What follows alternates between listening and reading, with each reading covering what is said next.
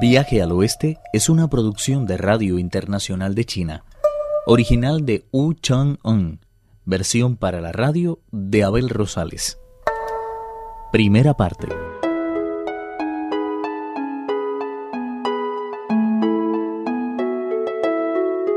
El monje Tang ha expulsado al rey mono de su lado. Mi vida está en manos del cielo. Si está determinado que he de acabar mis días en el estómago de algún monstruo, no seré yo quien mueva un solo dedo para impedirlo, ni aun a sabiendas de acabar cocido o estofado. Además, ¿quién eres tú para librarme de todos los peligros que me acechan? ¿Acaso puedes hacer frente a mi propia muerte? Márchate inmediatamente de mi lado. Si ese es su deseo, así lo haré. Sin embargo, aún no le he pagado adecuadamente cuando ha hecho por mí. ¿Se puede saber de qué estás hablando? Después de sumir el Palacio Celeste en una confusión terrible, me hice acreedor de un tremendo castigo de Buda que me encerró, como sabe, bajo la mole enorme de la montaña de las dos fronteras.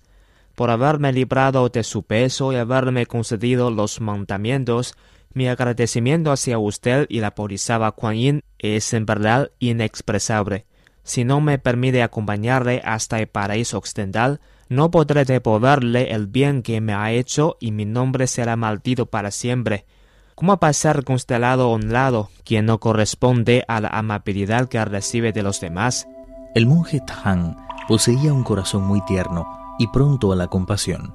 Al ver al peregrino expresarse con tanta sinceridad y arrepentimiento, se sintió profundamente conmovido y cambió de parecer diciendo, Está bien, por esta vez te perdono pero recuerda que si vuelves a hacer uso de la violencia, recitaré el conjuro que tú bien conoces por lo menos 20 veces seguidas. Por mí puede hacerlo hasta 30. Todo me parece poco con tal de permanecer a su lado. Le juro que no podrá ocurrir de nuevo. Se levantó enseguida del suelo y ayudó al monje Tang a montar en el caballo, al tiempo que le ofrecía los melocotones que había cogido.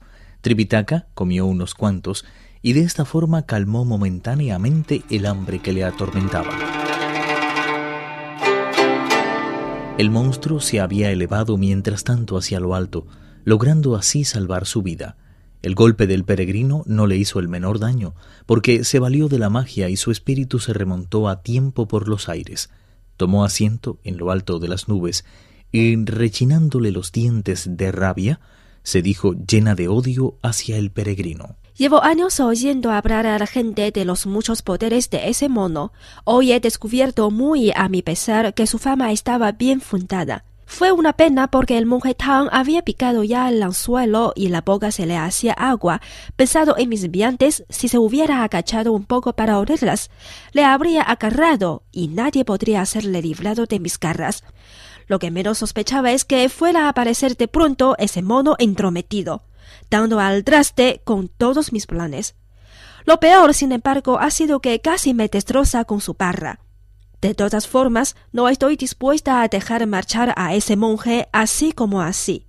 Sería la primera vez que no terminara una empresa. Tengo que bajar de nuevo y reírme de él todo lo que pueda. No había acabado de decirlo cuando saltó de la oscura nube en la que estaba sentada. Fue a parar a un recodo de piedras que había un poco más adelante y sacudiendo el cuerpo ligeramente, se convirtió en una mujer de ochenta años. En la mano llevaba un bastón de bambú con la empuñadura llamativamente curva. Una vez más, el peregrino descubrió al monstruo, pero no pudo terminar con la vida del insistente demonio. Luego de continuar camino, el monstruo llegó a la siguiente conclusión.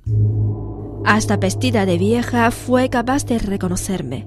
Lo malo es que tanto él como sus hermanos están avanzando con más rapidez de lo que en un principio había pensado. Otras 40 millas más y habrán abandonado para siempre mis dominios. Si caen en poder de los diablillos y demonios de otra región, se burlarán de mí hasta que las costillas les duelan de tanto reírse, y yo veré menoscapada mi fama. Lo mejor es que vuelva a bajar y me burle otro poco de ellos. De nuevo saltó del viento negro en el que cabalgaba y fue a caer en un abrigo de la montaña. Sacudió ligeramente el cuerpo y al instante se transformó en un anciano con el pelo blanco y una barba muy poblada. Vestía una ligera túnica de plumas de garza que le llegaba hasta los pies, y en las manos sostenía un rosario del que se valía para recitar un sutra budista. Pero cuando estuvo frente al rey mono, éste reconoció a la bestia una vez más. No soy tan tonto como parezco. A las claras se nota que eres un monstruo. La bestia se sintió tan desconcertada que no pudo decir nada en su defensa. El peregrino agarró a toda prisa la barra de hierro, pero cuando estaba a punto de descargar el golpe, se dijo alarmado. Si no acabo con él, intentará apoderarse de mi maestro todas las veces que quiera. Pero si lo hago, mi mentor recitará el conjuro y acabará volviéndome loco. Se trataba de un dilema de muy difícil solución, por lo que continuó diciéndose. Si no mato a la bestia, corro un peligro inútil, porque en la primera oportunidad que se le presente, echará mano de mi maestro, y yo tendré que emplearme a fondo para librarle. Creo que lo mejor será que acabe con él cuanto antes. Así me ahorraré no poco esfuerzo. ¿Qué importa que el maestro recibe su maldito conjuro? Como muy afirma he dicho, ni los tigres más sanguinarios devoran a los de su especie.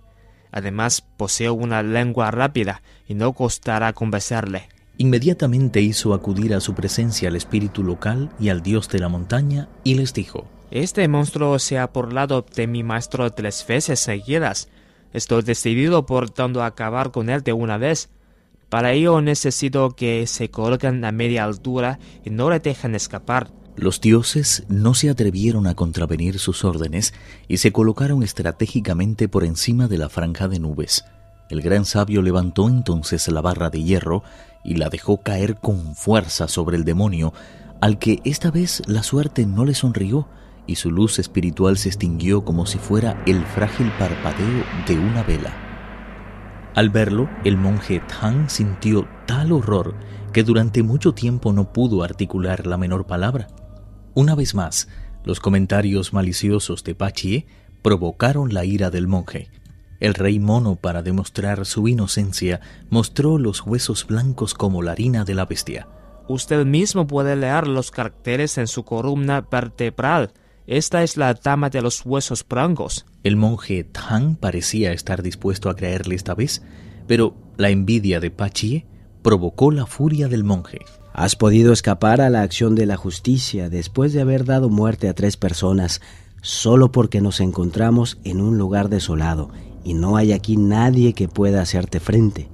Intenta suponer que llegamos a una gran ciudad y de pronto te da por golpear a la gente con tu pesada barra, sin tener en cuenta para nada la moral y las leyes.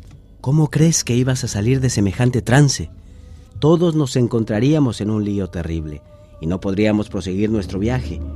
Opino, por tanto, que lo mejor es que regreses al lugar del que has partido. El peregrino Sun Wukong trató de defenderse. Este cadáver que aquí ve es en realidad un monstruo que aún estaba buscando su muerte, pero usted se empeña en no querer reconocerlo.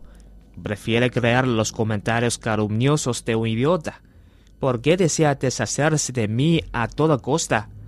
Como muy bien reza el proverbio, es prácticamente posible que una misma cosa se repita tres veces. Está bien, me voy. Viaje al oeste, uno de los cuatro grandes clásicos de la literatura china.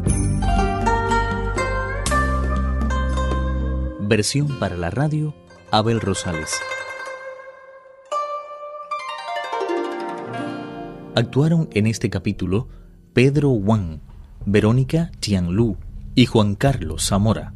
Esta es una realización de Abel Rosales, quien les habla, para Radio Internacional de China.